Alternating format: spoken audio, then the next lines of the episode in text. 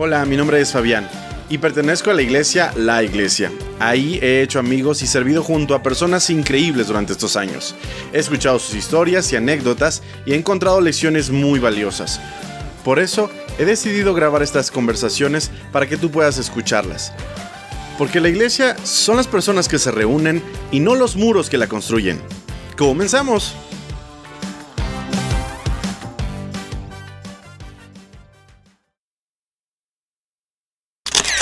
¿Qué hola gente? ¿Qué tal? ¿Cómo están? Sean todos bienvenidos a un nuevo episodio de su podcast Backstage. Esta semana, no me lo van a creer, no me lo van a creer, con nosotros, Emi. ¿Cómo estás, amigo? Muy bien, Fabián, ¿y tú? Muy contento, muy contento, amigo, porque te tengo aquí, porque eras uno de los episodios más pedidos y más esperados.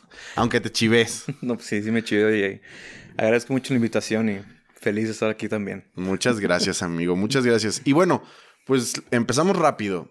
Algo que no tengo muy certero, y ese es el problema de los nicknames. Eh, ¿Cómo te llamas? Porque para mí eres Emi. e incluso antes te tengo guardado en mi, celular, creo, como Emmet, pero no sé si es una marca Emmet. No, no tengo idea. Por favor, acláranos, por favor. Bueno, mi nombre es Emanuel Cruz Sánchez. Emanuel con doble M. Emanuel con doble M. Así es. Y el nombre de Emi es curioso porque ha, tenido una evolución eh, con el paso de los años. Hace ya unos añitos, aunque no lo creas, tenía el cabello largo. Sí, eso dicen, dicen, dicen. la leyenda cuenta que tenía cabello, ¿verdad? pues sí tenía cabello. Y el cabello me llegaba literalmente hasta el hombro. Ok. Entonces hubo una época en donde tocaba en una banda con mis mejores amigos, en el cual el, papá de uno de ellos decía que me parecía al doctor Emmett Brown, el, de, el de Volver al Futuro. Ah, ya, ya, ya, ya. Sí, sí, sí, sí. Digo, nada que ver, pero me decía que me parecía el doctor Emmett Brown. Entonces, ah, él me pasó a decir Emmett. Emmett. Emmett. Pero a mí la verdad no me gustaba. O sea, porque se me decía como que un nombre. Así señor, no me diga así, bro. Pues es que, pues, hay un, hay un momento donde ya todo el mundo te dice, ay, pues el Emmett, quién sabe qué. Ay, y... Ajá. Pero pues se quedó como que el Emmett. Ajá. Pero hubo un momento en donde en mi banda empezamos como que a tener una visión como que más profesional, entre comillas. Bueno, no, no entre comillas, una visión más profesional para pues crecer más. Ok. Y nuestros nombres los adaptamos de una forma medio rockstar, ¿no? Ok. Y yo adapté el nombre de Emmet. Entonces, sinceramente, pues siempre me encantó volver al futuro. Y dije, bueno, pues en vez de Emmett, pues que se quede como Emmet, ¿no? Ok. Pero después la gente empezó a decirme Emmy. Que te voy a decir una cosa, que varios aquí ya lo saben. No te gusta. Pero no me gusta. Porque yo pienso, yo, yo, escucho el nombre de Emi y imagino una rusa de dos metros, güera celestial, y se encuentra con un vato pelón gordito. Entonces es como que no coincide mucho como que Emi y Emmet. Ah, ah ok. Tú prefieres que te digan Emmet. Emmet, Emanuel, Em. Mucha gente me dice Em, inclusive. Digo, no me molesta que me digan Emi, o sea, no es una previsión pero no es como que me identifique yo mismo con el nombre de Emmy. Ok, es que cuando llegamos, bueno, por lo menos cuando yo llegué a la iglesia, eh, todo el mundo se dirigía a ti de esa manera y bueno, pues yo dije, ah, pues es, supuse que era una contracción de Manuel. Pero muy cariñosa. y dije, bueno. Muy cariñosa. muy cariñosa. y dije, bueno, ¿qué tanto cariño le tienen? ok, entonces a partir de hoy te digo, M te está bien. Como tú gustes, amigo. Okay. Yo no tengo resentimiento. Se me va a salir M en algún momento. No hay ningún problema. Por eso te digo, digo, no es que me encante, pero no me molesta. Perfecto, perfecto. Amigo, ¿a qué te dedicas? Yo soy músico de corazón y empresario de profesión. Wow. Sí. Yo siempre me he dedicado a la música desde que tengo, bueno, desde que tengo memoria canto, desde que tengo 7 años toco piano y desde que tengo 13 años toco batería. Actualmente me dedico a la compraventa de instrumentos musicales. Tengo mi marca de platillos de batería que se llama All Classic Symbols, que es como que mi sueño hecho realidad. Ok. Pero es curioso. Este, a veces digo que soy músico, a veces digo, digo que soy empresario, dependiendo de la situación. O, músico empresario, eres, es la realidad. Sí, exactamente, soy músico empresario. Pero a veces como que mucha gente como que... Ah, caray, ¿cómo es eso, no? O sea... Es que el, el músico tiene un estigma, amigo, que es como alguien que pues solo vive de tocar y ahí anda pepenando las chambas y, y tú no, tú no, de todo. Qué bueno, me da mucho gusto. Eres alguien, incluso quiero que sepas que me inspira en muchos, en muchos aspectos, ¿eh? o sea, tanto en el musical. Eh, te he escuchado ensayar varias ocasiones y te he escuchado tocar y cantar mil otras. De hecho, creo que tienes una cualidad especial no muchas personas tocan la batería y cantan. Creo que es algo complicado y lo haces de manera impresionante, amigo.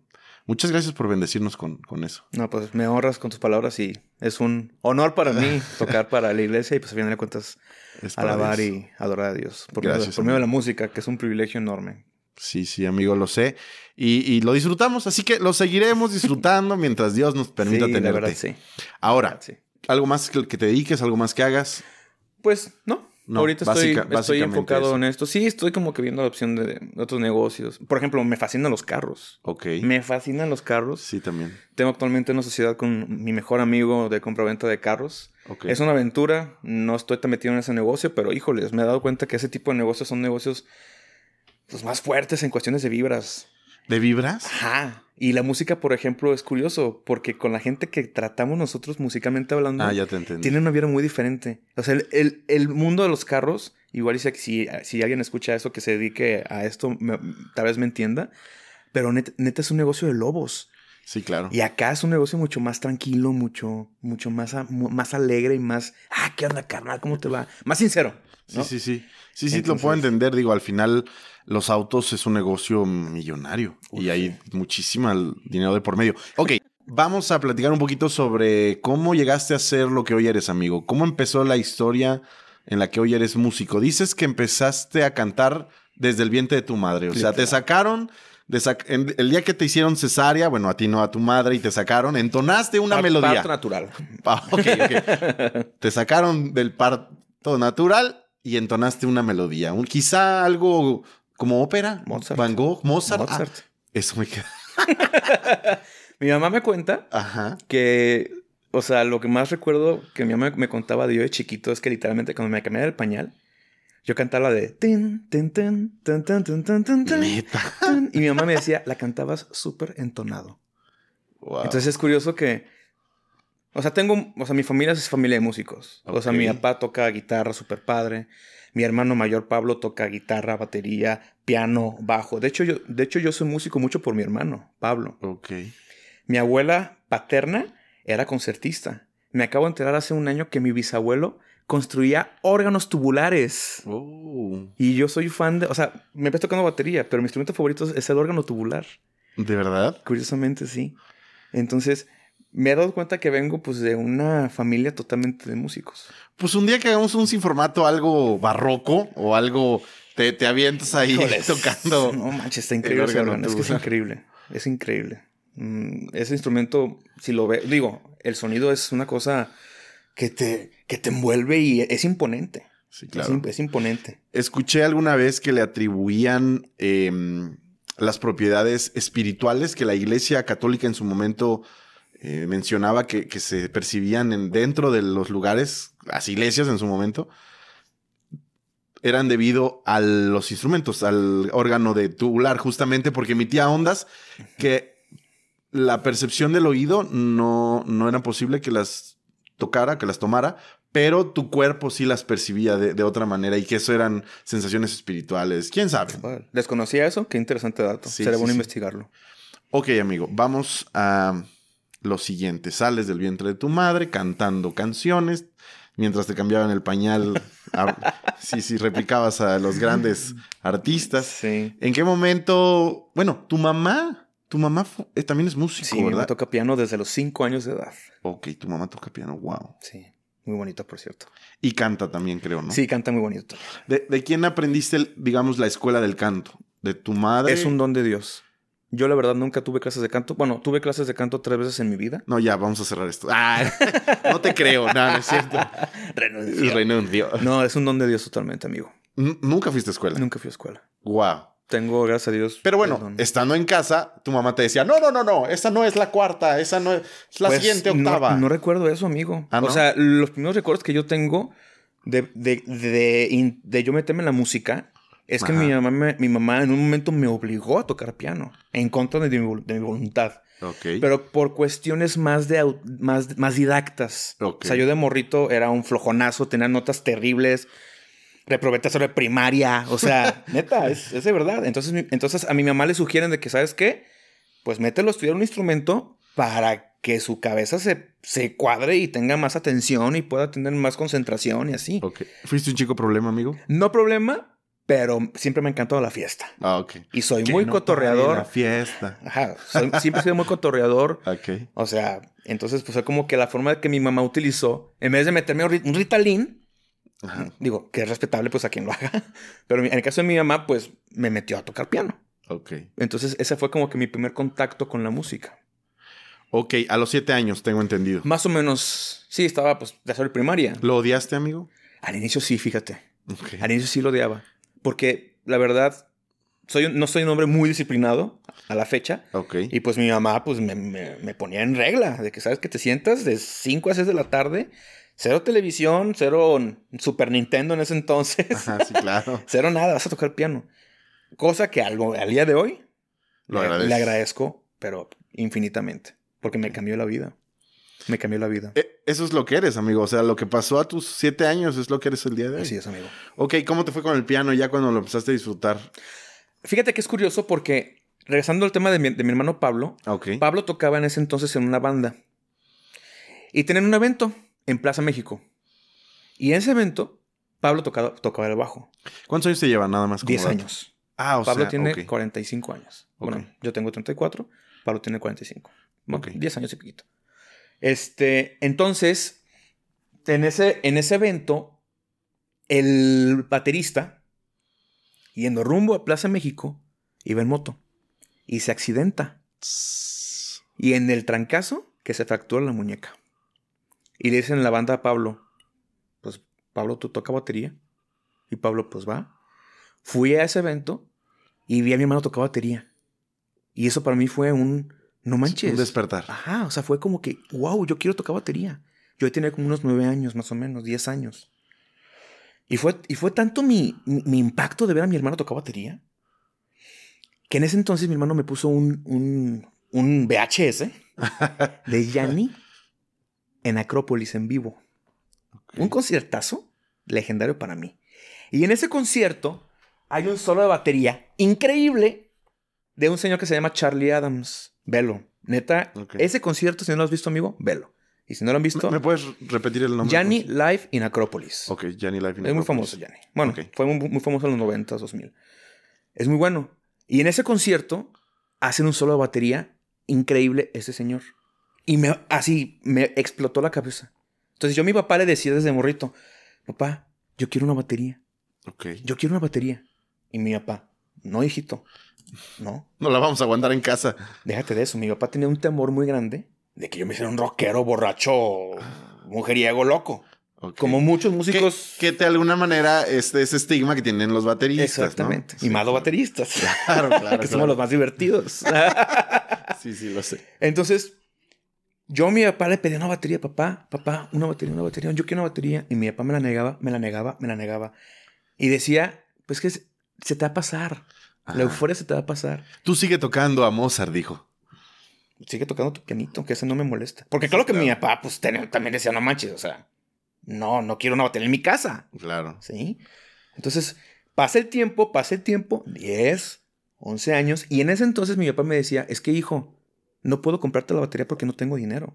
Ok. O sea, mi familia, tuvimos, tuvimos lo necesario, pero pues no, no, no venimos de familias pudientes. Ok.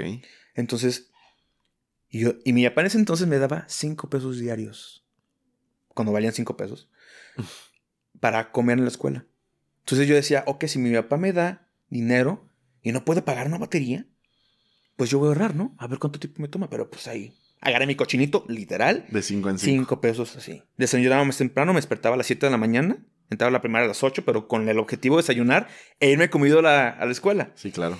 Pasa el tiempo y yo agarraba sección amarilla. No manches, hace mucho que no pensaba en sección amarilla. Sección amarilla. No manches, ¿quién la, quién- quién la usa hoy en día? Nadie. No manches, qué cañón. Agarraba y buscaba tiendas de música. Y marcaba por teléfono. Oye, ¿cuánto cuesta una batería tal, tal, tal? No, pues que seis mil pesos. Sí, Tengo no, 15. No manches. No, pues. Ah, muchas gracias. Y yo así como que buscando oportunidades. Y luego así la sección de usados del informador. No, Ajá. no pues que 3.500 pesos. 4.000 pesos. Total, que pues yo seguí ahorrándole. Wow. Ahorrándole. Mis 5 pesos diarios. Y en eso pasaron los años. Literalmente pasaron los años. Y un día, mi hermano Pablo me dice: Oye, morro, morro chicharo, me decía, ¿te acuerdas, ¿te acuerdas de un amigo de Paco Limón? Y yo, sí. Vende una batería, una marca Thunder. Y yo, ah, sí lo ubico. Y yo pensando, cuesta 6 mil pesos nueva. ¿En cuánto la vende? Tenía todos los números en tu cabeza, ¿no? Con descuentos y cosas O sea, neta estaba obsesionado. Sí. y me dice, le digo, ¿en cuánto la vende? Mil pesos. Y yo así. No. No es posible. Amigo, agarro mi cochinito y tenía mil ochenta pesos. Wow. Y yo así de que llego con mi papá y le digo, papi, no me compres la batería. Yo me la compro, pero déjame tenerla. Y mi papá me dijo que no. Me acuerdo, amigo, que lloré tanto ese día. Así, amarga, así, lloré cañón. Y mi mamá, eso me lo dijo después, obviamente yo no vi eso, pero mi mamá llega con mi papá y le dice, oye Javier, y mi papá se llama Javier, Emanuel lo lleva pidiendo, pidiendo una batería una semana, un mes, un año. O sea, lleva mucho tiempo pidiendo la batería. No creo que eso sea algo pasajero, Javier. No lo creo. Aparte de que mi cuñado, el esposo de, mi hermana mayor, me regaló unas baquetas. Un día fue a Estados Unidos y me trajo unas baquetas. Ok. Y yo, yo me, ponía a tocar canciones en el sillón, o sea, en un sillón común y corriente, y me ponía ahí, a seguirlas. Entonces, como que mi mamá vio eso, vio como que toda mi intención del ahorro y dice: A ver, Javier, no, espérate. Sí, claro. O sea, hay que darle la oportunidad. Y mi papá dijo que sí. Y el 5 de abril del 2001, a las, a las 7 de la noche, llegó Don Paco Limón en un pointer morado. Te lo juro, amigo. A dejarme mi batería Thunder. Wow. La historia se divide antes de Cristo y después de Cristo. Ah, sí, claro. Mi vida. La vida de él. Se, divide en antes de batería y después de batería. Bueno, obviamente después. Sí, sí, sí. Pero ese fue como que mi, primer impacto. Sí, claro. De wow. Wow, wow, wow. Y a, y a partir de ahí empezó la historia. A los 15. Tenía 13 años. A los 13 años. Tenía 13 años. Wow. Wow. Sí, sí, sí. Hace 20, 20 años de eso. Y esa es tu vida, amigo. Eso es lo impresionante. Sí, está cañón. Creo que no hay que subestimar a los adolescentes cuando tengan un deseo. Hay que apoyarlos, ¿no? A veces, el otro día escuchaba a Najes, un rapero, no es cristiano, no lo escuchen si no quieren, pero una de sus canciones él dice que el rapeaba desde adolescente, dice que el hobby de un adolescente se vuelve, normalmente no desaparece, nunca. O sea, un, buen hobby, ¿no? ¿no? me refiero a, lo mejor a, tontería, sino un buen hobby de un adolescente jamás, jamás lo pierdes. Entonces, tú eres un ejemplo de eso. No, y eso es importante lo que tú dices, de dar como que seguimiento y apoyo, porque al final de cuentas, el adolescente, creo yo, que es en donde más puedes soñar. Exactamente. Es en donde más sueñas. Entonces, se me hace muy cañón. Digo, yo respeto obviamente la ideología de cada persona y, y el tipo de educación, eso lo tengo claro de que respeto. Pero creo que es un momento muy importante para poder apoyar eso. Porque digo, gracias, gracias a Dios, literalmente gracias a Dios. O sea, en mi caso, pues yo como de esto hoy en día. Yo como de esto. Y, ojalá que Dios me dé la oportunidad de, de, que a mí y a mis generaciones posteriores coman de esto. ¿Por qué? Porque vi a mi hermano tocar batería. O sea, algo tan, tan simple puede, puede convertirse en algo de bendición para generaciones. Claro. Entonces, es importantísimo eso, amigo. O sea, observar. observar y... Porque ahorita mucha gente, me, he dado cuenta que muchas personas no saben para lo que son buenas. Y tienen como que esa duda. Y siento yo que puede ser un poquito por No, y ya algunos ya están treintones y siguen preguntándose lo mismo, ¿eh? Exactamente. Entonces se me hace que, que va por ahí. O sea, ¿en qué momento tuviste como... Digo, en mi caso, pues, mi mamá siempre me apoyó muchísimo. Ok. Y mi mamá me impulsó mucho. ¿Por qué? Porque, me, o sea, me dijo, ¿no? Bueno, no me dijo, pero me lo demostró con sus acciones de que, oye, eres bueno. Oye, tocas padre. A ver, hay que ver qué onda. Pum, pum, pum. Y ahí mi mamá va, a comenzar a mi papá. Me apoyó a comprarme una batería después más padre. O sea, como que ese tipo de impulsito está interesante. Sí, claro. Y a veces me pongo a pensar que hubiera pasado que mi, mi papá hubiera dicho, no. Me pongo a pensar cómo sería mi vida. O sea, sería a lo mejor serías un oficinista, amigo. Estarías. Yo creo que sería mecánico o algo ¿Ah, de carros. Ah, sí. O vendedor de carros, porque me encanta vender. Coyote. Ah, pues sí. Sería pues, coyote. Pues ganan una buena lana. Sí, claro, sí, está bien. Ok, amigo, entonces, ¿cómo empiezas a crecer en tu carrera profesional como baterista? Mira, retomo el tema de lo de mi banda. Tenía una banda que se llama Pressive, siguen tocando a la fecha. ¿Compressive sigues tocando? Ya no. Ellos siguen tocando. Ok. Este, pero yo, yo renuncié en el 2011. Ok. Charlie y Leo, Eh, sí, es el- ellos sí sé. tocaban aquí con nosotros. Ok. Y gracias a ellos llegué. Pero bueno, ahorita tocamos ese tema. Yo, yo cuando terminé la prepa, literalmente mi papá me O cita sea, 18, 19 años. 19.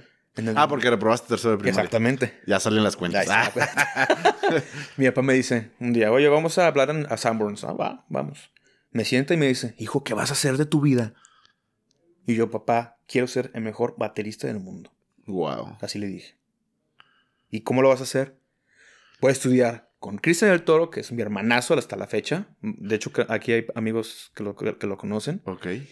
Este, él tiene este currículum, sabe esto, esto que a mí me funciona porque no solamente da clases de batería, sino también da clases de music business y de cómo relacionarte y de cómo hacer pues, negocios de la música. Entonces a, a mi papá le conté un plan que yo, que yo pensé, que dije, ok, este es el bueno. Y con este puedo llegar a un lugar al que yo quiero llegar. Entonces mi papá me vio tan convencido que me dijo, adelante. Pues es que ellos se dedicaban a la música. A ver, ¿tu padre tenía algún otro trabajo que no fuera la música? Mi papá no es músico. Ah, no es música. Mi papá toca guitarra. Pero mi papá, bueno, ahorita ya no puede porque está, está discapacitado mi papá. Pero mi papá tiene un lugar que se llama Comunidad Ciudad de Dios, que es una iglesia católica, ¿se cuenta? Es, es, como, una es como nuestra iglesia, pero en el catolicismo. Wow. Hacen misas, hacen retiros espirituales, hay jóvenes, o sea, hace cuenta lo nuestro, pero en católico. Y mi papá toda, toda su vida se dedicó a Dios. Entonces, sí, está, está interesante. Pero bueno, regresando al tema, con la cuestión de lo de la banda, Es que estábamos en, Ah, en sí, la situación donde tu papá le estabas contando a qué te ibas a, a dedicar, pero cabe entender a qué se dedicaba tu papá para saber cómo veía él tu, tu propuesta. ¿A qué se dedicaba? Mi papá era el director general de la comunidad Ciudad de Dios. ¿Y a eso se A dedicaba? eso se dedicaba. Andre, o sea. Mi, papá, mi, mi papá es ingeniero químico y tiene una maestría en administración. Ok. Pero mi papá decidió dedicarle su vida a Dios. Al Wow. 100%. Al 100%. Mi papá es accionista de la óptica de ópticas Calpini. Y de ahí tuvo sustento.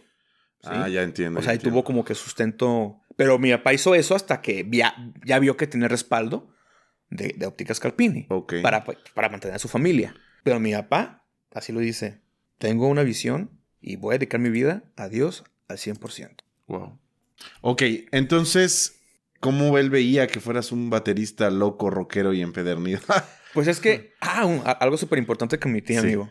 Mi papá, cuando me acepta que yo tuviera la batería y la compré, mi papá me hizo firmar un contrato ¿Neta? ¿De qué? de no, de no iba a tener una banda, Ay, no. que no iba a tocar en horas que él estuviera en la casa Ok, y me falta una más. Ah, y que no iba a descuidar mis calificaciones. ok. Una vez que yo cumplo 18 años, yo empecé con mi primera banda. ¿Qué pasó ahí? Mi papá me reclamó. Oye, hijito, aquí está ese contrato que firmaste, me dice. Y, me- y le dije algo bien cañón. Le dije, papá, era menor de edad. Ah, ese contrato no tiene validez. y eres listo, amigo. Pues, sí. Sin ser mamila, pero... ah, no, pues, es, pero ese, pues me la saqué Sí, de la manga. Lo entiendo. Me la saqué de la manga. Porque empecé a tener bandas. Pero pues era lo que yo quería. ¿Sí? Y aparte siempre tuve... Mis, mis amigos en las bandas eran gente sana. O sea, gracias a Dios nunca estuve envuelto ni en drogas, ni en alcohol, ni en sexo, ni cosas... pues, rock and roll, ¿eh? O sea, Ok, no. sí, O sea, claro. gracias a Dios. Mi rock and roll fue mis... li- Literalmente iba a fiestas con tiquitos. Tiquitos. Tiquitos No, de amigo. chocolate. No te creo, de Te lo prometo, amigo. ¿Tiquitos? ¿Para qué me iré a mentirte? No, no, sí, pero, o sea, ¿tiquitos? Tiquitos. Ok, ok. Platícame, si tu banda, primera banda fue a los 18, después, Fue más o menos como los entre 16, más o menos Ah, por ahí. 16, 17. ¿cómo se llamó tu primera banda? Outside 69. Ah, eso es todo. Qué recuerdos. Ahí estaba ya Leo No. y no. No, ahí estaban otros amigos de la secundaria. Yo a Leo lo conocí, y junto con Charlie, los conocí por esas épocas. Pero cuando yo dejé Outside, fue cuando Leo me invitó. A ese entonces, Descarga se, llama, se llamaba la banda. Y de ahí duré un ratote. ¿Cuántos años tuviste en descarga? Desde el 2005 hasta el 2011 que renuncié a Pressive. Bueno, descarga se convirtió en Pressive, que fue la banda después. ¿Qué estilo de música tocaba? Rock alternativo con tintes metaleros. Con tintes metaleros. Tintes metaleros.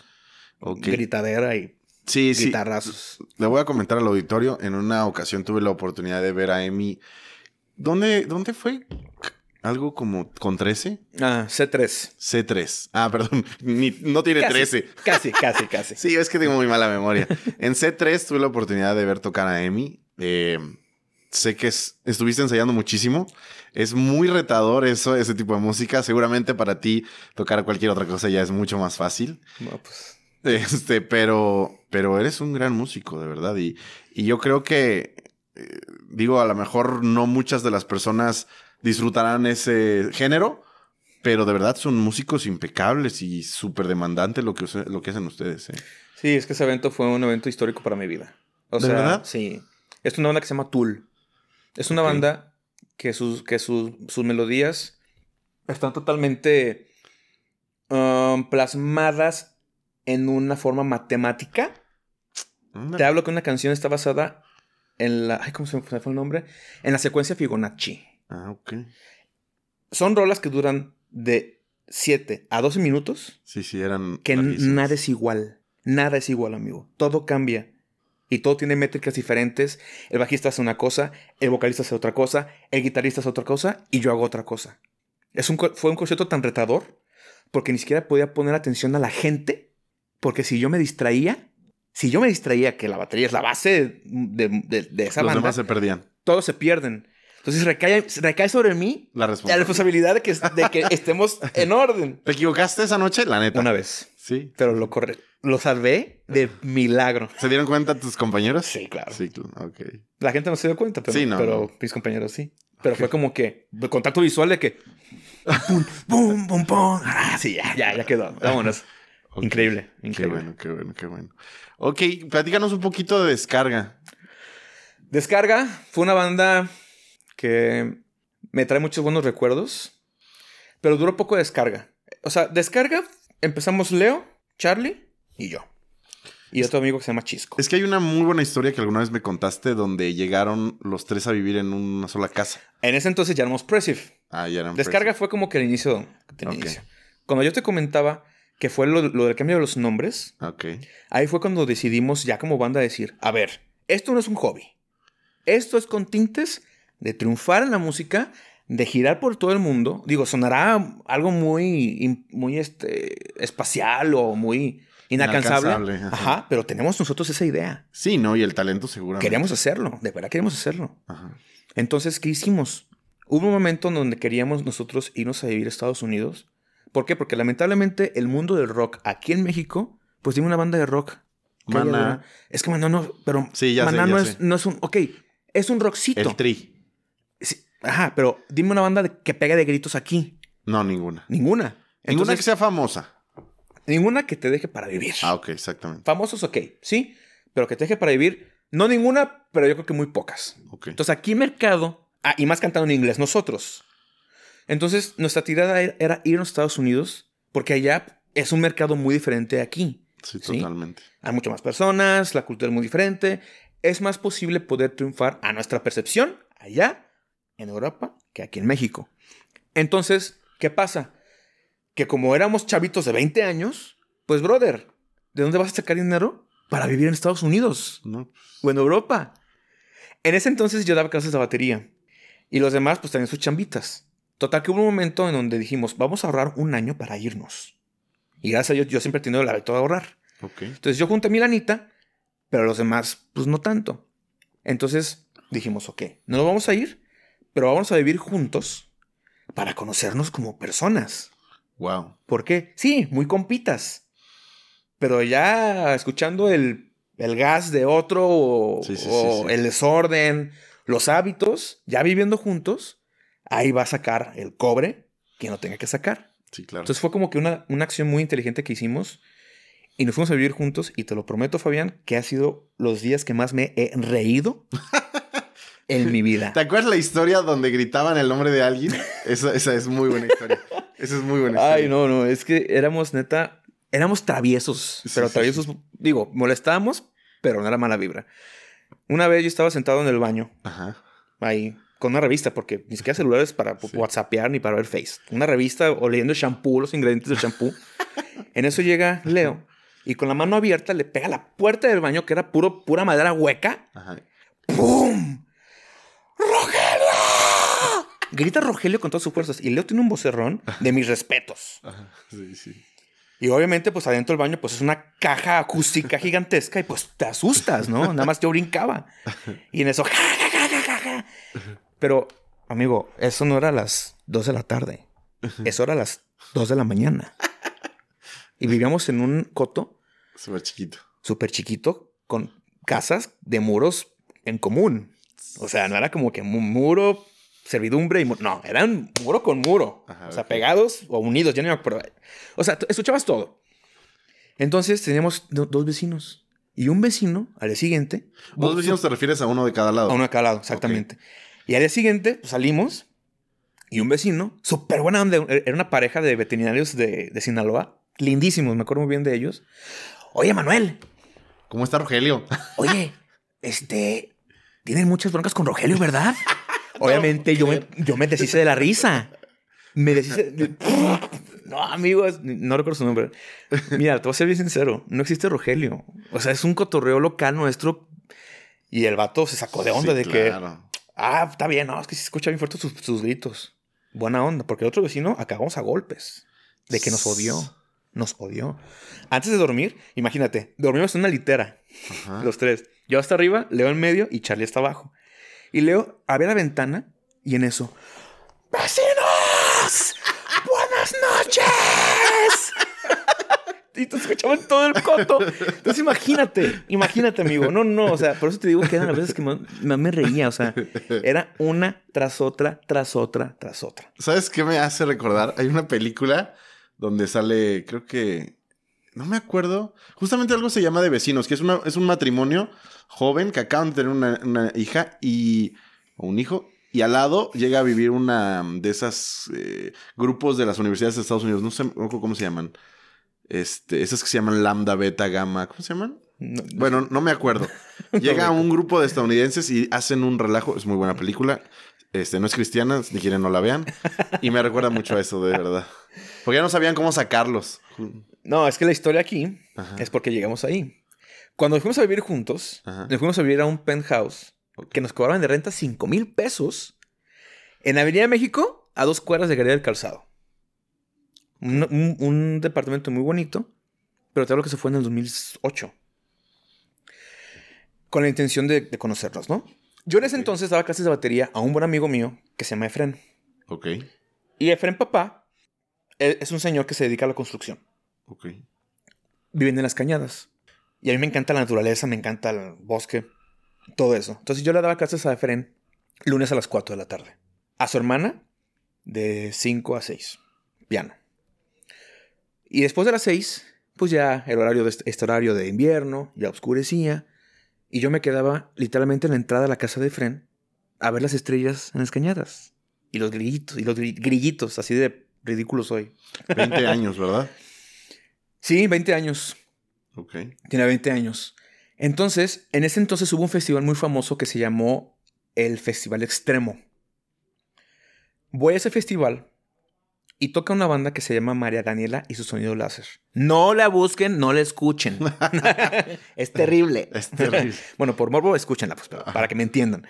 No, pero sí, sinceramente, no me gustaba nada esa chava. Porque en, vivo, en discos cantaba feo y en vivo cantaba no peor, peor. Con todo respeto, ¿eh? Ok, ok. En mi para María, no sé qué. Ajá, para María. Total que veo a esta chava y me deprimí. ¿Pero por qué? Porque no pueda creer que esta chava tuviera un éxito rotundo ah, sin, dar una, sin dar una nota. y yo, llevar tocando siete años batería, estudiando todos los días. En esa época estudiaba seis horas diarias. O sea, era una cosa que yo estaba comprometido y yo no podía creer que hubiera. Pues, sentía que era injusto. Sí, sí, sí. sí. Entonces, termino de clases a, mi amigo y a, y a, su hermana y me siento afuera de la casa, así como que a filosofar. Y llega Efren, papá. Okay. Él y yo tuvimos una muy buena amistad porque a él le encantan los carros, como a mí. y platicamos mucho. Entonces me dice, ¿qué traes, güey? Digo, textualmente hablando. Sí, sí, sí, claro. Y yo, nada, nada. Ya dime, ¿qué traes? Yo te conozco. Ah, fíjate que pues esto, esto, esto y esto. Es que los láseres de María. mm, Le dije las cosas como son. Ajá. Fíjate que me siento así, frustrado y así, deprimido, shalala, shalala. Y me empezó a decir, mira, amigo, tú sabes que aquí en México, pues lamentablemente lo que es la payola y todo eso es lo que se escucha, es lo que triunfa. Entonces, y me dice, haz un proyecto que la gente pueda digerir bien y lo que te falte, yo te lo pongo. Ah, jalas. Me lo volteo a ver y le digo, "Ah, Simón, va. Llego con mis amigos y les digo, amigos, esta persona nos ofrece esto y esto y esto. Y me dicen mis amigos, güey, ¿cuánta gente nos, no nos ha ofrecido eso y más? Y todos son puros, Sí, sí. puras Pájaro en pájaro en no lo quería decir, pero puro pájaro en algún. Y yo les digo, bueno, si ustedes no lo hacen, yo lo voy a hacer, porque yo confío en ese señor. sí. Y se asustaron. A ver, hay que, a ver, hay que ver qué onda. Total, hablamos, se convencieron de que era verdad y empezamos a trabajar en un proyecto más digerible. Pero un momento, amigo, en el que pensamos, a ver, ¿para qué le apostamos aquí en México? O sea, aquí en México lo más que podemos aspirar es a un maná, que está perrísimo. Sí, digo. y maná es leyenda y así. Sí, claro. Pero no es lo que nos encanta. No es lo que nos apasiona. Aparte, Maná no es como rock metalero. es- No. Es como rock balada, ¿no? Pues es muy versátil, Maná. Es muy, muy versátil. Pero el punto es que va a sonar muy fuerte, como lo voy a decir, pero no queremos prostituirnos. Sí, sí te lo entiendo. Queríamos hacer algo que nos gustara, éramos buenos haciéndolo, y dijimos, ¿por qué mejor no aspiramos a lo grande? Hay que ir con el Fren y decirle, ¿sabes qué, amigo? Hay que ir a Estados Unidos. Y él nos dice, ok, pero ¿cómo sé que, cómo es usted? O sea, ah, no, yo me acordé, me pidió un disco. A ver, que escucharlos. Le dejamos un disco que, que grabamos y me dijo, no te creo que tocas así. Ah, Eso me dijo, sí. pues venos. Ah, ok, los voy a ver. Búsquense un lugar para que me hagan un evento a mí nada más. Y hagan un show. Y quiero ver lo que van a vender. Wow. Ah, un, un lobazo el Sí, sí, señor. Sí, claro, claro. Lobazo, mis respetos a Don Efren. Va. Conseguimos un barecito. Era, el dueño era, era, era Supongo que ya conocido. tocaban en algún lado, ¿no? Es que tocábamos en eventos privados, pero de compas. Ok. O, o- en eventos como tipo el, el Festival Extremo. en, ese, en, ese, en ese evento tocamos nosotros. Ok. O sea, no era como que. Le abriste a María y sus láseres de oro. Sí. La verdad no me acuerdo quién tocó, pero tocaban bandas Es broma, muy es buenas. broma. El punto es que rentamos ese bar. Rentamos una pantalla de LEDs, rentamos luces robóticas, nos pintamos todos de negro Wow.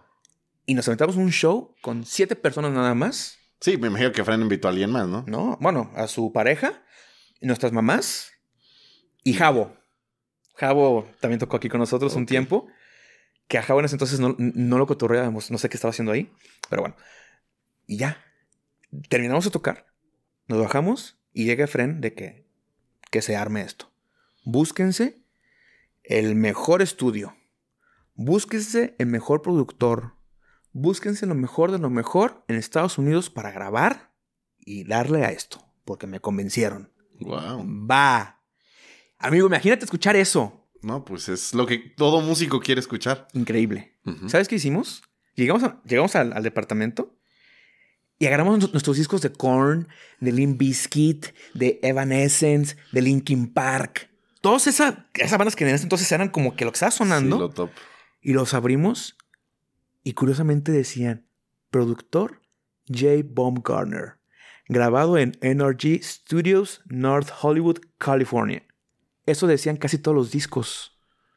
Hay que ir con J. Baum- Baumgartner. Sí, claro, claro. Y Leo vivió en Estados Unidos 10 años. Y Leo habla inglés perfectamente bien. Y les marca por teléfono. Oigan, somos una banda, quién sabe qué, así y asado. Pero eso es un mundo muy cerrado. Y obviamente no nos atendió Jay Bob Garner, nos atendió Sí, claro. el manager. No, no, no estamos interesados. Chido, vaya. Pero lo estuvo, insiste, insiste, insiste. Hasta que un momento nos dijeron, ok, mándanos su, su, su disco a ver qué onda. Nos hablan por teléfono a los 10 minutos. Después, Sí, de, claro, que, de- de después de que le recibirlo. el- recibirlo. y nos dicen, amigos, tienen un gran potencial. ¿Quiénes son ustedes? Queremos, queremos grabar contigo. Literal nos, nos dijeron, you guys, you got a great potential. Ok. Let's do this. Imagínate escuchar eso de un productor gringo. Sí, claro. No manches. Cachín, cachín. Total. 25 de septiembre de, del 2008. Wow, amigo. Teníamos las citas de las visas. Llegamos y a los tres nos la negaron con exilio de seis meses. ¿Exilio de seis meses? Porque pensaron que era un fraude. Porque Don Efren se dedicaba a la construcción. Entonces el gringo dijo, Ah, ¿por qué un vato que se dedica a la construcción va a financiar un proyecto ¿Por qué, musical? ¿Por qué un constructor apoya música? Sí. Nos detuvieron en, la, en, la, en el consulado hasta las 6 de la tarde. Agarren a esos tres mexicanos. Sí. Llegamos a las 7 de la mañana, amigo. Nos fuimos a las 5, 4, 5 a las 6 de la tarde. O sea, Sí, claro. duramos todo el día en el consulado porque nos detuvieron. Wow. Porque pensaban que era fraude. Nos pasaron a los tres con, con un cónsul que me dieron uno 99, así un blanco súper Guapo. Ah. No, es- era grande el señor. Ah. Se, llama- se llamaba Steve a fuerzas. Tenía cara de Steve. Tenía cara de Steve. ok. Bueno, creemos que esto es un fraude. So you can't live here. Así. Y al total, marcaron por teléfono el estudio.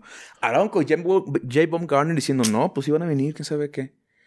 Y al final le dijeron, no, es que no tienen, no tienen forma de comprobar que van a regresar al país. Visa negada, exilio de seis meses. Wow. Amigo, mi sueño en ese momento Se desmoronó. se desmoronó. Ha sido los días más tristes de mi vida. El 25 de diciembre de 2008. De septiembre. El 25 de septiembre. Yo tengo 2008. fechas muy marcadas, Sí, como sí, te lo noto, cuenta. lo noto, lo noto. Sí, claro. Pero fue un día muy duro para mí. Y para, no, para los tres. Porque ya teníamos, claro. ya teníamos todo, ya teníamos la fecha de grabación, ya teníamos todo.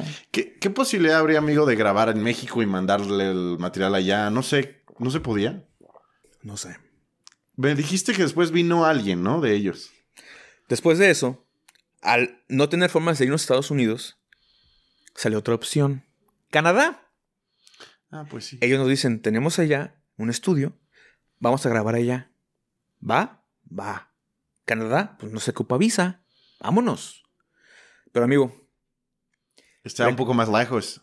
no, pero pues en avioncito, pues, Ok. que es que son dos horas más. Bueno. Pero, ¿qué pasó en octubre de 2008? Las Torres Gemelas. No se fue en el 2001. Perdón, entonces, octubre de 2008 no tengo... Estalló la crisis financiera de Estados Unidos. Ah, sí, es cierto. La crisis de, de créditos, ¿no? Ajá. Créditos hipotecarios. inmobiliaria, ajá. Ajá. Y de repente, Don Efren tuvo problemas económicos, a lo que yo supe, bastantes fuertes. Y como en ese entonces nosotros nos dedicábamos a ensayar y a componer, yo dejé... Financiados por Don Efren. Ajá. Yo dejé de dar clases de batería. Leo dejó de grabar. Y Charlie dejó de trabajar. Nos pagaba de frente la comida, la renta y todo para vivir. Y dedicarnos a componer. Pero de repente Fren no puede pagarnos eso. Sí, claro. Entonces hubo un momento donde nos quedamos sin fondos nosotros. Y por tres días comimos, cenamos y desayunamos puré de tomate con cebolla. en el coto había una señora que vendía lonches a 7 pesos. Le, ven- le debía 70 pesos a la señora.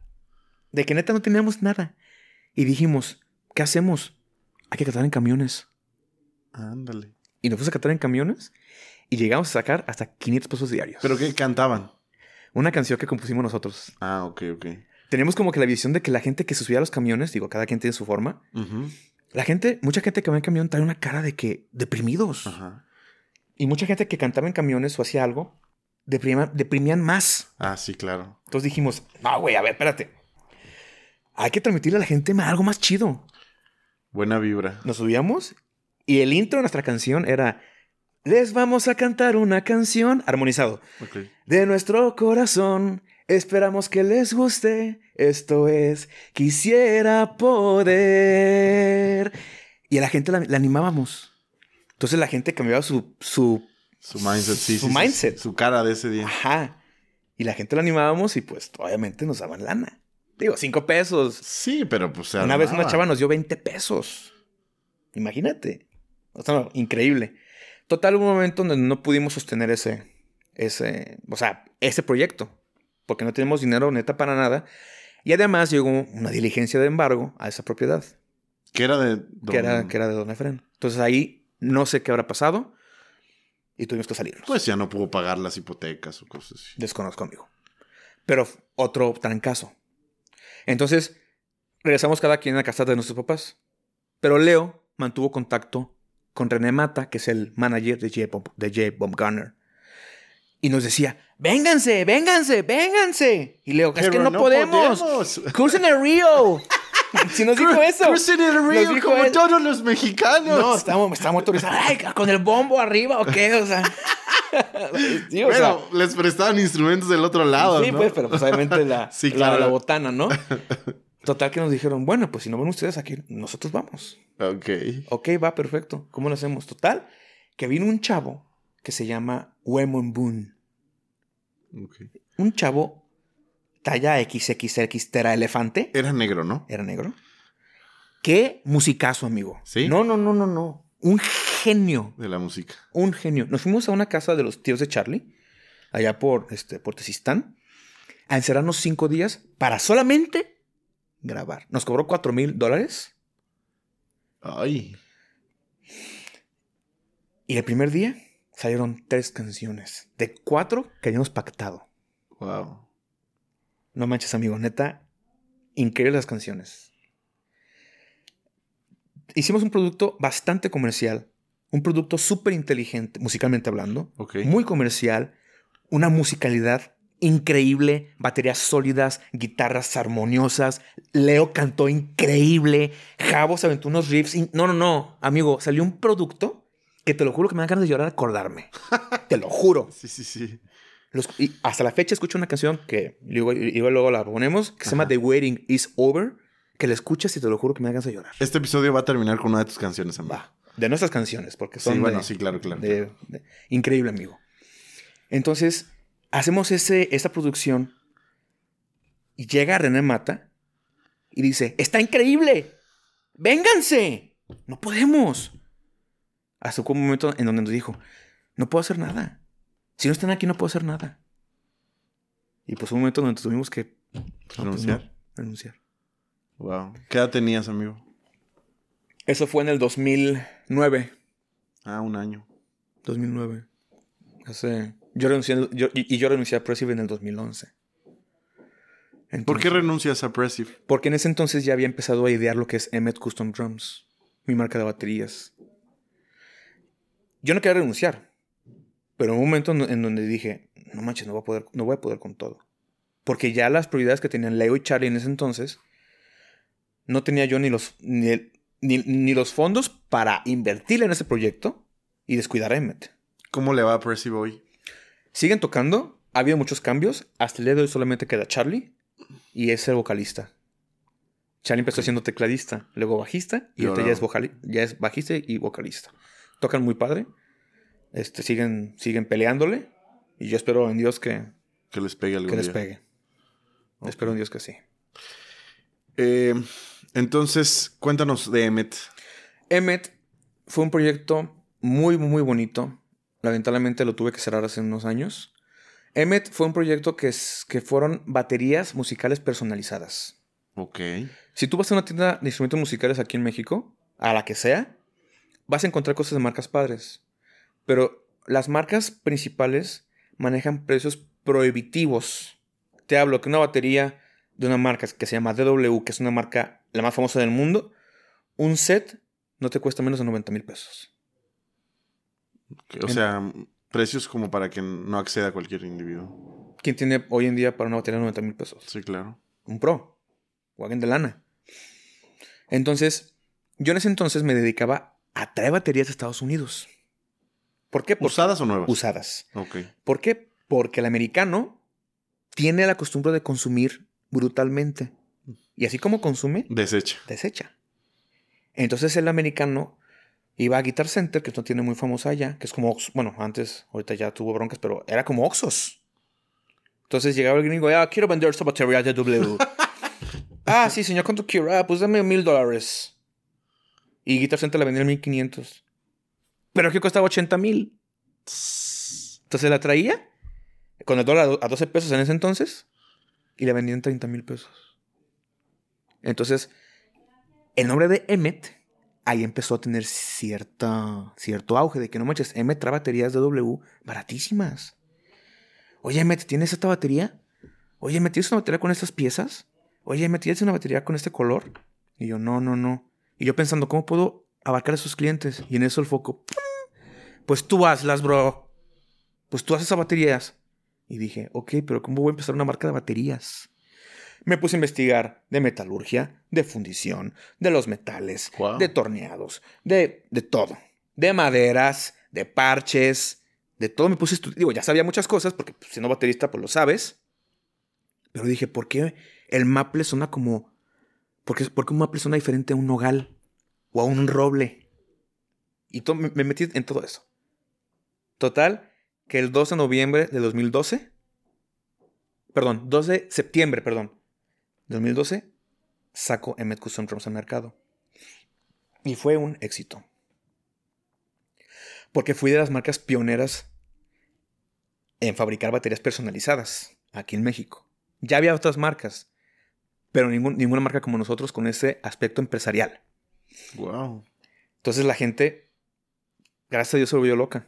Te fue muy bien. Me fue muy bien. ¿Por qué cerraste Emmet entonces? Por varios factores, amigo.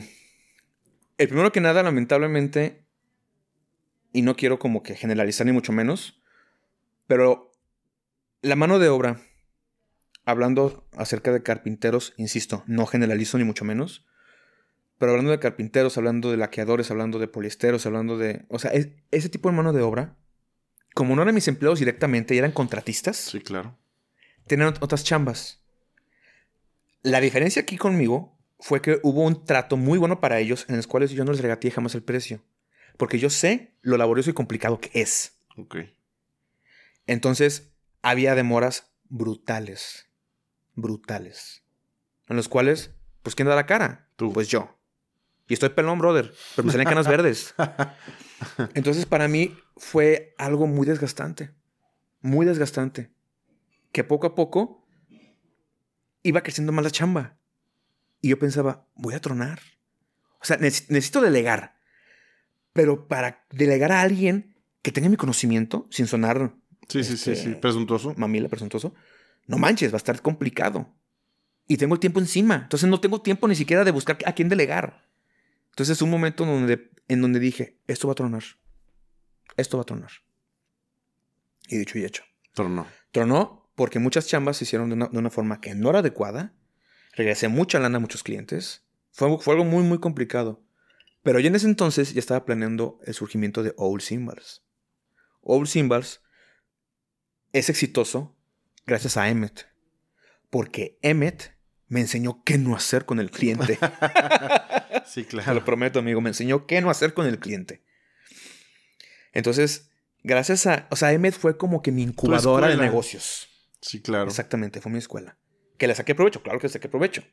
¿Sí? Me dio muchísimo Emmet. Aprendí muchísimo. Pero OUL es un producto muy diferente. O sea, son platillos de batería. Los platillos yo no los fabrico. Tengo quien me los fabrique. O sea, yo me dedico a la comercialización. Y es algo que a mí me ha ayudado muchísimo para, para hacer más años de mi tiempo. Pensar nuevos negocios. Y pues que sea la marca. Y gracias a Dios la marca tiene una identidad visual. Digo, no quiero hacer publicidad, pues, pero personalmente es como mi bebé, porque tiene una personalidad muy padre la marca. Y eso a la gente le gusta. Y el, hecho de ser mexicanos es wow. Y, ya, y ha salido competencia. Sí, ha salido competencia. Siempre que algo le va bien. Antes era un mar azul. Sí, claro. Ya no lo es. Ya no lo es. Pero ahora sí, como dicen, el que pega primero pega más fuerte. Qué bueno. Entonces, poco a poco, pues ahí, ahí, seguimos batallando y pues seguir innovando y mantenernos a la, a la vanguardia.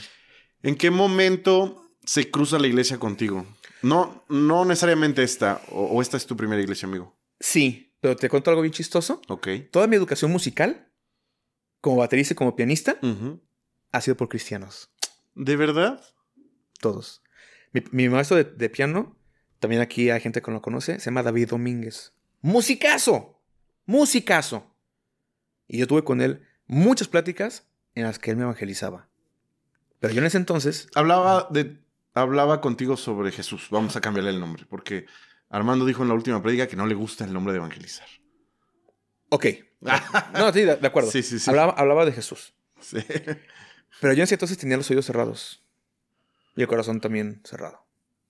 ¿Por qué? Pues por mi ambiente musical. Claro. Digo, no, no destructivo, pero pues yo no, pues Dios, ¿qué? Pues y es que es impresionante, amigo, porque la realidad es que si a mí me dices músico más rock, es drogas, inevitablemente está relacionado. Es que hay, hay un gap muy corto. O sea, de verdad es, es, es algo muy, muy, este, muy mezclado. ¿Alguien de tus conocidos eh, tuvo problemas con drogas? Por supuesto. La gran mayoría, quiero pensar. No, no la gran mayoría, porque te digo que mi entorno muy cercano fue Leo y Charlie y Javo. Y los tres son sanos, o sea, es gente sana. Eh, de hecho, son cristianos, ¿no? Sí, Leo ahorita está pegando, o sea, Leo, he, aprendido mucho de Leo.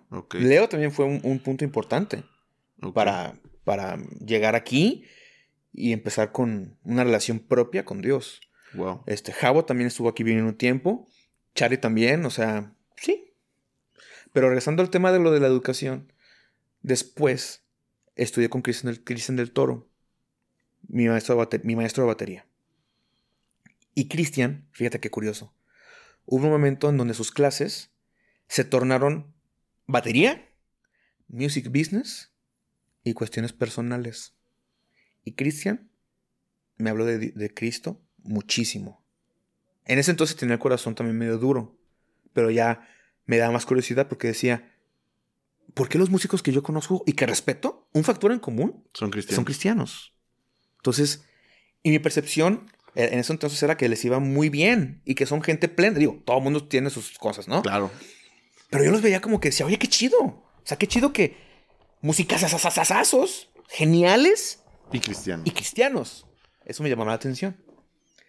Entonces, pero a tu pregunta, amigo, es que, pues eso fue hace, hace mucho tiempo, años antes de que yo entrara aquí a la iglesia. Ok. Yo aquí a la iglesia entré hace seis años, debido a que en ese entonces yo estaba con una chava, que fue mi esposa. Ok. O sea, yo soy una persona divorciada. Ok. Este, y tuve un hijo con esta chava. Cuando yo me entero que voy a tener un hijo, porque sinceramente no fue planeado. Ok. Entré en, un, entré en una crisis terrible. ¿Miedo o...? Muchísimo miedo. Ok. Miedo porque la chava yo, yo tenía poco tiempo de conocerla. Y mi concepción que yo, yo, quería tener era tener un hijo con la persona que realmente amo. Ok. Y con el tiempo que yo iba con esa chava, pues obviamente... O sea, andabas cotorreando. Pues sí, andaba, andaba papaloteando, mejor dicho. Ni siquiera cotonando, andaba papaloteando. Ok. Entonces, yo voy con Leo, voy con Cristian y les digo, ayúdenme, ayúdenme.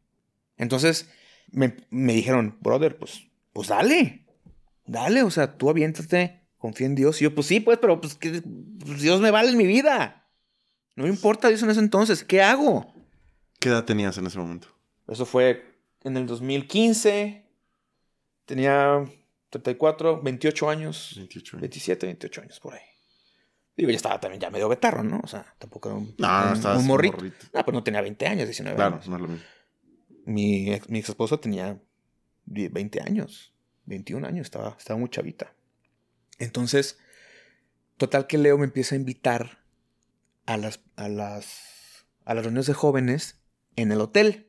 Antes de estar aquí. Ya, eh, o sea, la iglesia. La iglesia. Pero cuando, estaban en el hotel todavía. Y ahí conocí, o sea, conocí a Gaby, o sea, conocí a Mayra. Pero pues yo llegué a un ambiente que decía, pues, ¿qué es esto? Puro freak. Sí, exacto. No, no, no, está bien. Y, y, me gusta que lo, que lo digas porque es la realidad. Cuando la gente de fuera conoce al cristiano, pues es lo primero que piensa. A lo mejor piensa que son ñoños, a mí piensa que están locos, a mí freaks. Está bien. E, es, respetable. Lo, chido es cómo pasas de ser un no freak a un freak. Porque hoy día lo eres, amigo. Siempre soy un freak. Siempre he sido un freak. Pero ahora soy más todavía. Ahora soy más todavía. no, entonces está curioso porque, pues cuando yo estaba ahí en las pláticas, pues yo estaba todo cohibido. Digo, sabes que yo platico en todos lados, pero yo estaba así como escuchando pensando qué hueva. ¿Por qué fuiste la primera vez? O sea, ¿el miedo a tener un hijo, eso fue lo que te llevó? Sí, claro. Y sobre todo la cuestión económica. Miedo a la cuestión económica. O sea, a, no, ser, capaz.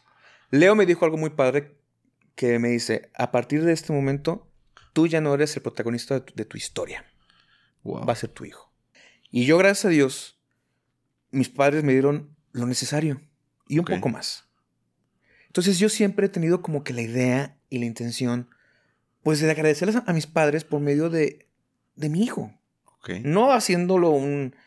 O sea, no, no, no, dándole todo de una forma brutal. No, o sea, es, ha sido como que mi idea. Sí, claro. Entonces, en ese entonces a mí lo económico me preocupaba bastante. Y también la cuestión es, o sea, emocional con ella. Con, en este caso, con No tenías una buena relación emocional. En ese entonces sí. Ah, pero más o menos. Más o menos. Entonces, pero lo, que más, lo que más me, atormentaba en ese entonces era lo económico.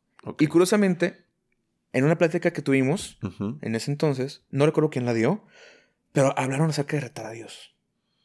Con la cuestión de los, de los diezmos y los ofrendas. Ok. No sé si sale, si sale la palabra adecuada, pero es lo que yo me acuerdo. No te preocupes. Y yo dije. Si dice así. Ok, voy a retarlo. Digo, Dios en ese entonces, con todo respeto, me valía un cacahuate. Hasta Armando lo dijo.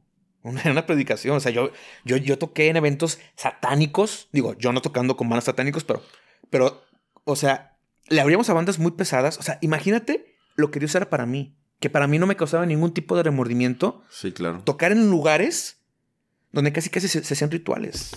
Así de estaban sacrificando a alguien. No a ese grado. Y tú tocando la batería. Oh, me acaba de salpicar un poco de sangre. Ay, tiene anemia. oh, qué cosa tan horrible. No a ese grado, amigo. Sí, no, lo entiendo. Pero sí, o sea, Dios me valió un sorbete a pesar de que vengo de una familia donde mi papá se dedicó a Dios toda su vida. Wow, wow. Es curioso. Sí, claro. Entonces, ¿qué pasa? Que mi papá me, me, ha contado durante mucho tiempo historias en las cuales él está como en un dilema de decir, ¿qué voy a hacer con ciertos temas? Y mi papá, digo, he escuchado que no está bien, pero mi papá sí lo ha hecho. Ajá.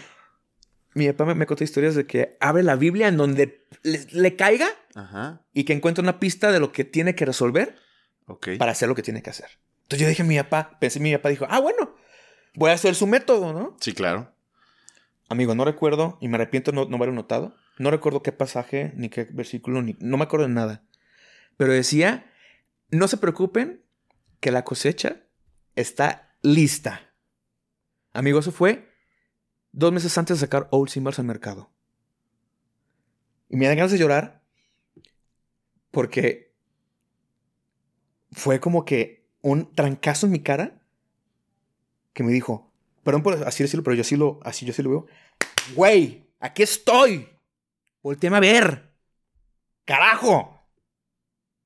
Tu papá se, se, dedica toda la vida. Por mí vives. amigo, veo, veo eso y digo, ¿a qué estoy jugando? Va. Va. No estoy de acuerdo con muchas cosas no creo en ti, pero le voy a calar. Le voy a calar. Y empecé con una hueva brutal. Perdóname. me encanta tu sinceridad. Perdóname. No, no, no. no, no tengo nada que perdonarte, amigo. Me encanta, me encanta tu Por eso es backstage. Sí, claro, claro, claro. Estamos atrás de bambalinas. Sí, claro. Neta, o sea, con una flojera de que... Y luego también me insistía. Digo, Leo fue también un parteaguas con esto. Ok. Y fui... Y un día, Leo me dice... Emi, güey, hazme el paro, por favor. Va a ser el primer aniversario de la iglesia. Por favor. Toca. Toca. Batería. Y yo, ¿cuántas rolas son? Seis. no manches, güey. Qué flojera. No, no, güey. Así me dijo, tocas y te vas. Sí, sí, sí. No me importa. Tocas y te vas. Hazme el paro.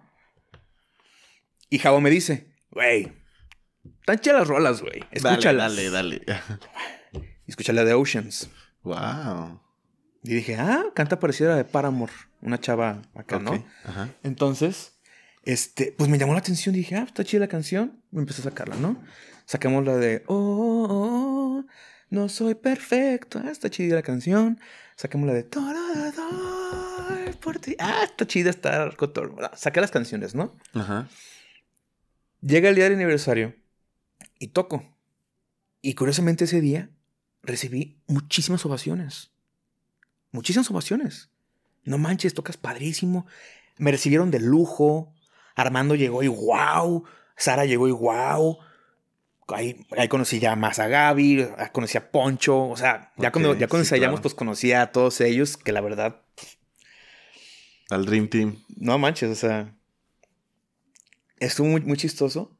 Pero cuando yo toqué en la iglesia, la primera vez, yo no sentí nada. Sí, claro. Lo único que sentí fue mi ego en el cielo. Porque sí, porque todo el mundo te estaba diciendo que, chido. que tocas bien chido. Y yo decía, yo pensaba, pues claro que toco bien chido. Pues llevo. Las rolas también fáciles. No, llevo 15 años haciendo esto o más, ¿no? Entonces, pues ahí quedó, ¿no? Ajá. Y Leo me, me escribió el miércoles. Oye, bro. ¿Quién? Leo. Leo, te escribe. Güey, ¿me haces paro otra vez este domingo? Van a ser las mismas rolas. bueno. Bueno, saca estas dos más. Están, tan fáciles, güey. Duran dos tres minutos y medio. Toco el siguiente domingo. Ovaciones. Ah. Y yo dije, oye, está chido, ¿no? Eh, recibir halagos cada fin de semana. Pues no. Feo no se siente. feo no se siente que te ovacionen. Sí, claro. Entonces dije, va, pues. Le damos. Me aumenta mi ego. Eh, a ver qué onda, ¿no? Y me empecé a quedar. Me empecé a quedar. Con el paso del tiempo, lamentablemente mi matrimonio pues fracasó. Ok. Y eso para mí fue un golpe durísimo. Muy duro. Muy, muy, muy duro. En los cuales, en el proceso en donde se fue desmoronando tristemente todo esto, hubo también varios sucesos en donde, híjole, es bien loco. Yo escuchaba la palabra de paz inexplicable. Yo decía, güey, o sea, hace cuenta que escucho Pablo Neruda o algún poeta filósofo que, ay, las estrellitas brillan. Brillan de colores. Ajá.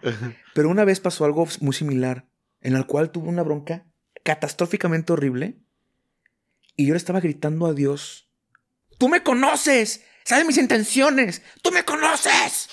Pero de repente me di cuenta que estaba actuando. ¿Cómo no se entiendo que actuando? Estaba gritando, pero lo ah, estaba actuando. Ah, ok. y yo por dentro estaba así. Así como que diciendo, sonriendo. Tranquilo. tranquilo. Como una bipolaridad rara. Ok. Y dije, ok. Cuando mi, matrimonio explotó, explotó por un suceso muy fuerte, gracias a Dios, no con el bote. O sea, ¿pudiste haber hecho una tontería? Una tontería muy grave. La, la iba a hacer. Dios me habló y me dijo. A ver, ¿qué, qué es ese Dios me habló? Sé, sé, sé, que. Bueno, no fue de que. Emanuel. Emanuel. O sea, fue. Digo, lo voy a contar. Algo te impactó, ¿no? Algo, te impactó. Algo, algo me hizo pensar. Ok. ¿Qué te hizo pensar? ¿Qué sucedió? Iba a regresar. Digo, es muy fuerte lo que voy a decir. pero si quieres omitirlo, no hay problema. Solo, ¿qué fue lo que te impactó? ¿Un mensaje?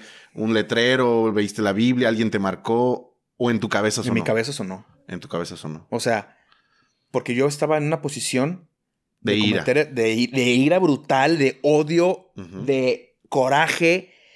Estaba hecho un animal, brother. Sí, me imagino. Fue una situación de, muchísimo estrés y de repente pensé en ese momento de turbulencia mental. Si lo haces, pierdes. Wow. Y me fui a una cuadra a gritar, a llorar y a deshacerme. Fue muy fuerte. Y luego pensando dije, no manches. Yo soy la persona más pacífica del mundo, amigo. De verdad. Y mucha gente aquí me conoce. Pero claro que tengo mi carácter. Y claro que no soy perfecto. Digo, no digo que te voy a agarrar a trancazos si me haces enojar a la primera. Pues claro que no. Pero en esa situación, mi límite lo rebasé kilómetros. Entonces, ese límite, a ese grado, me di cuenta de verdad lo que puedo hacer, lo que pude haber hecho, si no tuviera Dios en mi vida. Mira, amigos, yo creo que todo ser humano, bajo las condiciones adecuadas, es capaz de hacer cualquier cosa. Por supuesto. No, yo, no, yo no diría, ay, no, yo soy un santo. No, no, no. Todo ser humano es capaz de hacer una tontería bajo las condiciones adecuadas. Bajo el estrés suficiente, bajo eh, eh, la crisis suficiente. La diferencia, y eso sí estoy seguro, es tener la paciencia de, escuchar a Dios. Yo creo que Dios nos grita, el Espíritu Santo grita dentro de nuestros corazones, dentro de nuestras mentes y nos advierte, hey, no la riegues, porque hay veces donde por más Dios que tengas, por más todo, las consecuencias de esta tierra no, no son reversibles, ¿no? Claro. Y me da muchísimo gusto, amigo, que, que eso haya pasado ese día. A partir de ahí, digo, esto ya estabas asistiendo de vez en cuando a la iglesia, Sí, ya no, estabas tocando. A ella tocaba cada domingo. ¿A- ¿Alguna vez habías ido con tu ex esposa a la iglesia? Sí, claro. Ok. Sí, vino varias veces. Ok. Conviví- De hecho, tuvimos varias intervenciones aquí porque pues llegábamos a veces del chongo. Ok. Y te digo una cosa, amigo. Yo tengo una cara que no soy bueno actuando. Ok. Si tú eres muy transparente. Sí, soy muy transparente. Si estoy enojado, vas a verme enojado. Si estoy triste, me vas a ver triste. Ok. Sí, pues estás sonriendo, pero me vas a ver. Sí, se te nota. O sea, no soy como que muy buen actor en ese aspecto. ok. Entonces, tuvimos aquí varias, intervenciones, la verdad, muy buenas. ¿Te refieres a intervenciones a que alguien te se sentó con ustedes a Sí, hablar? sí. Ok. Po- En este caso, Gaby y Poncho hicieron una labor increíble con nosotros. Ok. Armando también hizo una labor increíble conmigo. O sea, Sara también. Daniela y Perla, que ya, ya no vienen aquí, pero Daniela y Perla nos ayudaron muchísimo. Wow. Eso fue algo que yo, la verdad, atesoré muy cañón para quedarme aquí. ¿Por qué? Porque tuve un apoyo de mi familia increíble. Pero, ¿qué necesidad? Yo, yo pensaba, ¿qué necesidad de apoyarme a mí? ¿Por qué? Tienen, perdón que lo diga de esta forma, pero tienen sus pedos. Sí, claro. Para yo llegar y meterles otros problemas. O sea, atesoré y a la fecha les tengo un cariño y un agradecimiento a Poncho, a Gaby, a Armando, a Sara, a todos, a Claudia. No, no, no, o sea, neta se me hace algo increíble. Y hasta la fecha me sigo inclinando la cabeza en agradecimiento. Encontré aquí de verdad, pues casi casi mi, mi- mi hogar. Y no es que diga ahí "Bien- bien- bienvenido a casa como un, como un texto Eslogan o más, eslogan. ¿no? ¿no? o sea, te lo prometo Sí, claro. que yo sí me siento. O sea, aquí me he dormido horas. O sea, aquí he comido, aquí he llorado, o sea, aquí he hecho todo. Y la verdad he encontrado personas no súper, hiper mega valiosas. Entonces, combinado eso con mi proceso de conocer a Dios poco a poco, wow. ¿Cómo te sientes hoy día en eso, amigo? Mira, soy una persona muy inquieta en ese aspecto. Y mi vida en el aspecto con Dios es una montaña rusa. Ok. Hay días que soy el mejor cristiano del mundo y que tengo una convicción y digo, oh Dios, con todo te amo, te sigo. Pero hay días que no. Sí, claro. ¿Por qué? No sé si por el enemigo o porque soy muy terco, pero yo cada día trato de ser menos estúpido. Sí, sí, sí. Entonces, todos, ¿eh? yo creo Todos, que es un, todos. es un proceso y como un día en un discipulado somos un puente en construcción. Yo así me siento. Sí, claro. Me siento como un puente en construcción. Que a veces se me caen unas vigas y retrocedo. Pero Cada vez más cerca de la meta. cada vez más cerca. Fíjate que yo no tengo una meta. No, no, no. La Es meta, la meta es algo no visible. Ajá. Realmente Yo no que tiene es la fin. muerte. o sea, la muerte y, y- y encontrarse con Dios, ¿no? Es Exactamente. como yo lo veo. Sí, sí, sí. Pero no quiero tener una meta para no sentirme en ningún momento como que cómodo. Ok. No cómodo en el aspecto de que, ah, ya, ya estoy. Pero, pero de, de perder como que esa, esa, esa pasión, ¿no? Ok. O sea, decir, ay, ya voy a tocar el domingo, qué hueva. Seguramente, Mm. amigo, estoy totalmente co- convencido de que si en algún momento nos sentimos cómodos, Dios tiene los suficientes recursos para incomodarnos Para de nuevo y volvernos a poner un challenge en nuestras Sí, vidas. definitivamente. Entonces, créeme que si hay algo que no es aburrido es seguir a Jesús. Si hay algo que no, que no puede ser monótono es Él. Es retador. Es retador. Creo que es algo muy retador, personalmente. Sí. Pero creo que ha tenido resultados ¿Cuáles han sido los principales retos que has tenido? la fe. La fe te La cuesta. fe, sí. Te cuesta. Digo, sé que Dios ha- se ha presentado muy real en tu vida en varias ocasiones. Y igual que muchos de nosotros, incluso yo creo que todos los que estamos siguiendo a Jesús, por más veces en las que Dios se haya presentado y haya hecho cosas increíbles, puede pasar seis meses y luego, no, Dios, a lo mejor no existes, no me amas. Sí, ¿no? O sea, ¿eso? ¿Eso te refieres con No, temas de fe? no tanto de que no existas o no. Porque me queda claro que Dios existe. Ok, sí. No puede ser que yo esté vivo por casualidad. Ok. Y no porque me haya- no, no porque estaba cerca de morir. No. El hecho de que piense, el hecho de que respire, de que esté hablando contigo y de que tú escucha, ¿me estás escuchando? Es un milagro. Entonces, tu situación de fe va más relacionada a qué? A veces, por ejemplo, por ejemplo, algo chistoso que, que hablé con Armando hace tiempo, en un efecto. que fui y que regresé con más dudas todavía. Una vez estuve yo en el Nevado de Colima. Ok. Y volteé a ver al cielo y vi las estrellas. El cielo más hermoso que he visto en mi vida. E hice esto. Señalé a un punto. Yo dije, ¿qué hay a 50 millones de años luz de, en esta dirección? Ah, entonces. ¿Cómo es posible que Dios sepa de mi existencia? Siendo nada.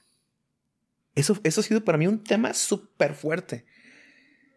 De escuchar la canción que cantamos a veces, Yo soy quien dices que soy. A ver, espérame. ¿Yo quién soy? ¿Yo quién soy? Entonces lo que tienes es dudas existenciales, amigo, cañonas. Ajá, ajá. Y digo, ¿realmente Dios escucha mis oraciones? Sí, amigo. ¿Realmente Dios sabe qué es lo que necesito? ¿En qué momento, en qué momento yo voy a orar para decirle algo a Dios que cambie si Él tiene el control? ¿Yo quién soy para pedirle algo a Dios?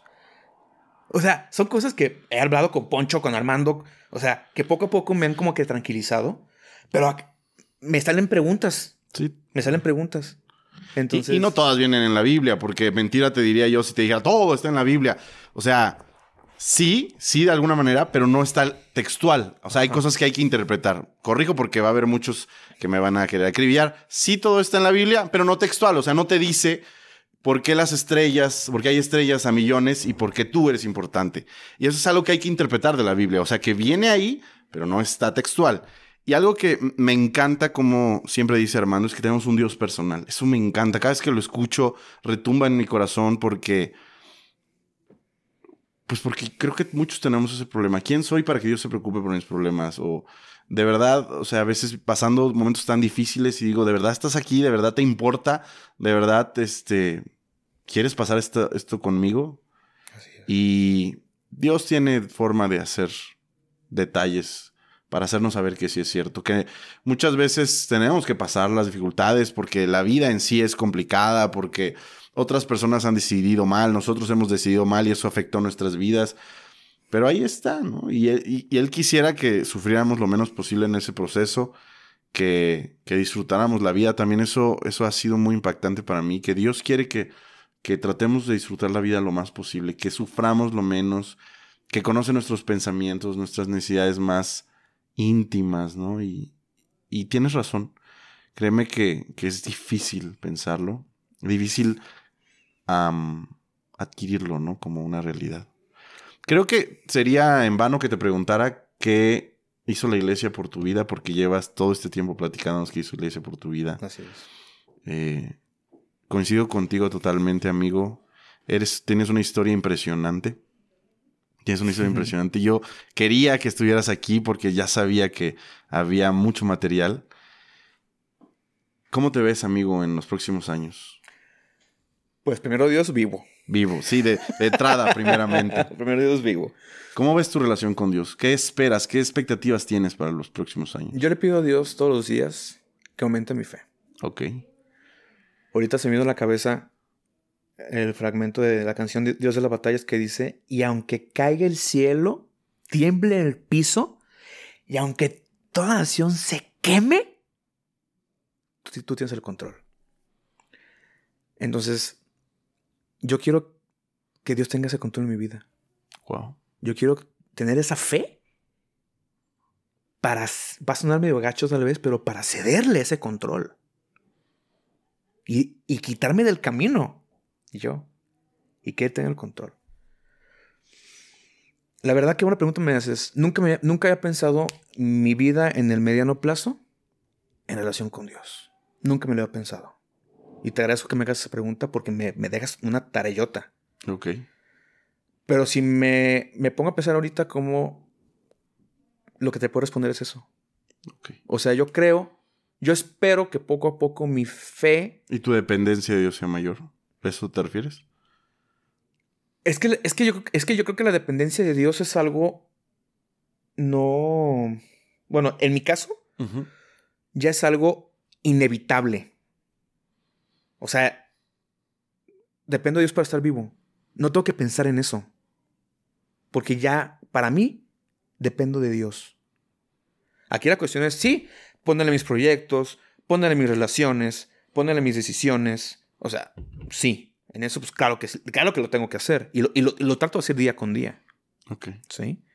Pero al final de cuentas, de cualquier duda que tenga, de cualquier impedimento que se me ponga en el camino, por cosas malas que me llegan a pasar, pues sí, aunque se queme el.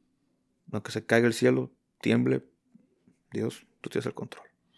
Es increíble cómo pasaste de ser un chaval al que Dios le importaba un cacahuate, un cacahuate a lo que expresas hoy, amigo. Es súper chistosa la historia de cómo te integras a la iglesia, muy real, porque esa es la, esa es la verdad. He platicado algún, en algunas partes y, y, en algunos podcasts lo he dicho y hasta miedo me daba decirlo al principio, que para mí, adolescencia, en mi juventud, mi adolescencia, la iglesia era nefasta. Así como, ay, qué flojera que estos cristianos, ¿no? Digo, al final Dios te arrastra, aunque para ti sea lo que sea la iglesia, ¿no? Porque eh, a lo mejor en ese momento no comprendíamos nuestras necesidades, no escuchábamos a Dios, o igual a lo mejor también la iglesia estaba madurando, porque la iglesia todos los días intenta madurar. A, veces va un poquito atrás, eh, porque pues las generaciones son más rápidas que a, veces lo que se actualiza la iglesia, pero, pero hoy, igual que tú, siento que esta es mi casa y soy muy feliz, amigo. ¿Algo que más que quieras agregar, decirle al auditorio antes de que cerremos? Pues la verdad, este, pues gracias por escuchar mi historia. O sea, la verdad, a ti. no es... No tengo como que conflicto a contarla, pero no ando contándola a todo el mundo, ¿no? O sea, la verdad, me da mucho gusto que tengan el tiempo de escuchar este blog. Fabián, la verdad, eres un excelente este, tipazo. Te aprecio mucho, te quiero mucho a ti, a tu esposa. La verdad, aprecio mucho lo que hacen. Y a la iglesia, la verdad, pues es un honor para mí, de verdad, tocar. O sea, y, y, no te lo miento, o sea, a la fecha me gustan los elogios, me gustan todo eso, pero es padre sentir que ya no es para mí. Sí, claro. Al final de cuentas no es para mí. O sea, a yo ver, sinceramente, a yo ver a veces a personas que están llorando y digo, Dios, te dedico mi, o sea, te doy mi adoración, oro por esta persona para que lo que tenga. O sea, ya no estoy yo en el, ya no estoy yo enfrente. Eso es lo que me encanta de esto. Y agradezco, agradezco estar en el lugar que, que me dan, no solamente por la iglesia, sino también por las personas que... No y, y, no hablo por mí nada más, ¿eh? O sea, hablo por todo el equipo sí, claro. Es un privilegio estar en la posición en la que estamos y personalmente yo estoy comprometido tanto con Dios como con la iglesia. Wow. Y es una bendición. Y como yo le dije a Armando y, al, y a toda la iglesia hace, hace un tiempito, hasta que pueda, voy a estar tocando para Dios. Y cuando no puedas tocar, créeme que habrá muchas más cosas por hacer, amigo. Claro. Ahora muchas cosas. Eres un tipo increíble. Yo siempre he pensado que eres uno de los músicos más exitosos, más dotados y muy sencillo. De verdad, yo sé que Dios transformó tu corazón, ya nos contaste parte de los momentos donde no era tan así. Muchas gracias, amigo, por venir. Auditorio, gracias por escucharnos. Nos vemos la siguiente semana. Les queremos un montón. Chao.